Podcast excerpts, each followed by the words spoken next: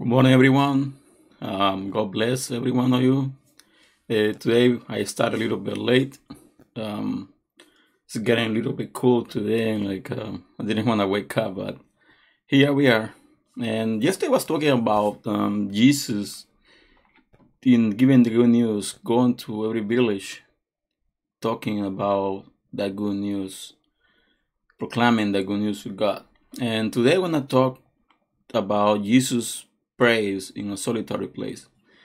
Um, as a Christians, um, we need to take time, you know, alone to pray to God, to pray to the Father about everything, uh, everything we are doing, what everything we uh, we need to know.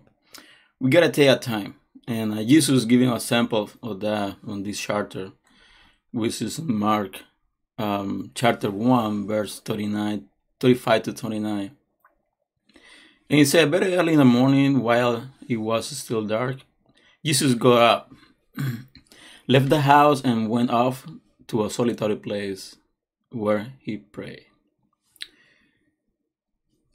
Uh, according to the charter, he was uh, with the disciples in a house. They were sleeping in the house that day, but he wake up, and the Bible said why it was dark he got up and went to a solitary place where he prayed.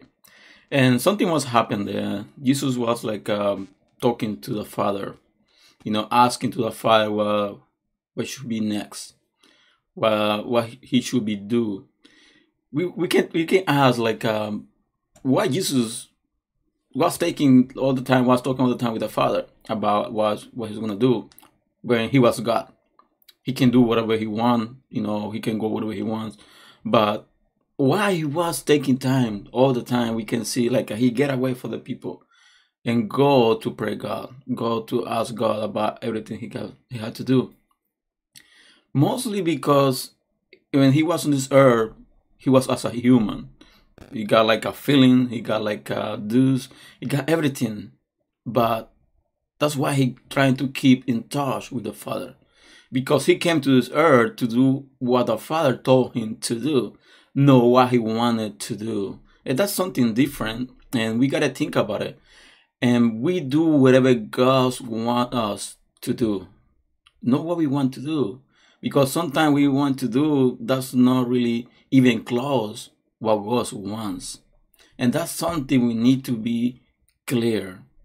A lot of people doing a lot of things because they think that's what God wants, but that's not.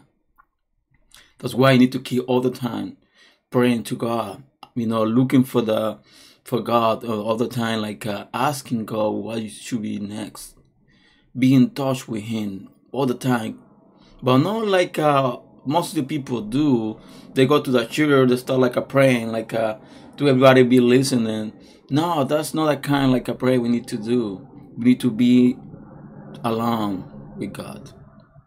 And the Bible said that verse 36 Simon and his, his companions went to look for him. And they said something said like, uh, and when they found him, they exclaimed, Everyone is looking for you. So we can see like um, Jesus went away. He tried to, to have a time with his father, have a time with God. And the Bible said, but everybody's looking for him when they find say like, uh, "Oh, everybody's looking for you," and something very deep happened in the verse thirty-eight. The Bible said like uh, Jesus replied, "Let's go somewhere else, to the nearly villages, so I can preach there also. That's why I have come." And that's the answer he gave to the disciples. And in this moment, there were no disciples because the Bible doesn't say the disciples. The Bible said they, you know, with the house, and Simon and his companions went to look for him. He didn't say like a uh, Peter and the disciples. He said Peter, Simon, and this guy was Peter, but they didn't change the name. So Jesus, in this moment, he haven't even started his ministry he was like uh, going to start it because he called disciple he called like a peter and, and John and some other people to be the you know to follow him, but he didn't want they didn't have a selected the disciple yet. There were some people who were following him, and it says Simon and his companions went to look for him. So they were not disciples yet. They were following Jesus. And Jesus said, Let's, let's go every sorry. Let's go somewhere else to the nearby villages so we can preach there also. That's why I have came. And that's the answer he gave. That's why I came to this earth to preach about the good news, to preach about the gospel, to preach about everything that God wants to everybody do. That's why he took time alone in solitary place to preach to God, to praise to God about what he needs to do. And uh, verse 39 said, So he traveled through Galilee, preaching in their synagogues and driving out demons. We can see what was um, the result of Jesus' prayer. He was praying God about what I need to do, asking God about like a directions, asking God what okay what I need to do, what should be next, what I want me to do, what I need to do. I really need to do this or not. That's the kind of prayer we need to have with God, like a God. What want me to change? Are you okay with the way I am? Are you okay with everything I do? Are you okay with this I'm gonna do? Are you okay or not? So that's why we need to keep like a time, a specific time. You know, when you are ministry about, you know, you preach, you know, the, the word of God all the time, you are teaching all the time. That's you need to keep like a study the Bible, you need to keep like a praying. But this is kind of different prayer. This is about a personal prayer about ourselves, we, we and God. So Jesus is touching it, telling us takes time with the Father. Take time to ask the Father what's His order, what He wants us to do. And what takes attention is like uh, the disciple said, he was traveling through Galilee preaching in their synagogues and driving out demons. He do that specific work, driving out demons.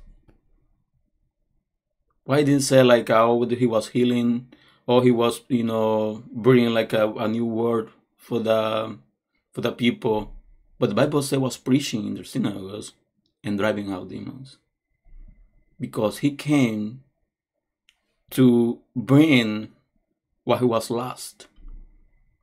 And what was lost was the communion we got. We have been lost. We were like a, when um, the man was placed in the earth, the sin against God.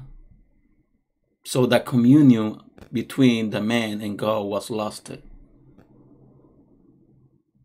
And that's why Jesus came to this earth to bring back that communion to bring back the relationship, to bring back what was lost. And that's why Jesus came to bring life, to change life, to t- transform our life, to bring back what was lost, you know, to bring access to God, directly to God. Before was like uh, the the people was we was in charge to do all the things for the people, but when Jesus came to this earth, came with specific, came to drive out demons, to bring salvation, to bring good news, to give good news about everything about the kingdom of God. But we need to take time to pray to God. We need to take a specific time to pray to God. You might be only a part of the church. You might be only somebody who go once in a while to the church, but you still need to be to have a time to pray God. What He needs to change you. What you need to change inside you. are you having trouble? You need, you know, to work out your feelings, to work out your mind, to work out like everything you have done, to work out on something. But that's why we need to keep that time. Because the, the Bible said Jesus all the time was taking time alone with his father. So we gotta do the same thing. We gotta take time alone with God. Asking God, what you want me to do? What I need to change. And that's the message for today. Jesus came to this earth to bring salvation, but he came here to teach us to the right way to be connected with God, with the Father. So hopefully this uh, small reflection was a blessing to you, and uh, see you next Saturday at 6 a.m. in a new live video. And I hope you're gonna enjoy the rest of the day and uh, have a wonderful day. And God bless you, all of you. Amen.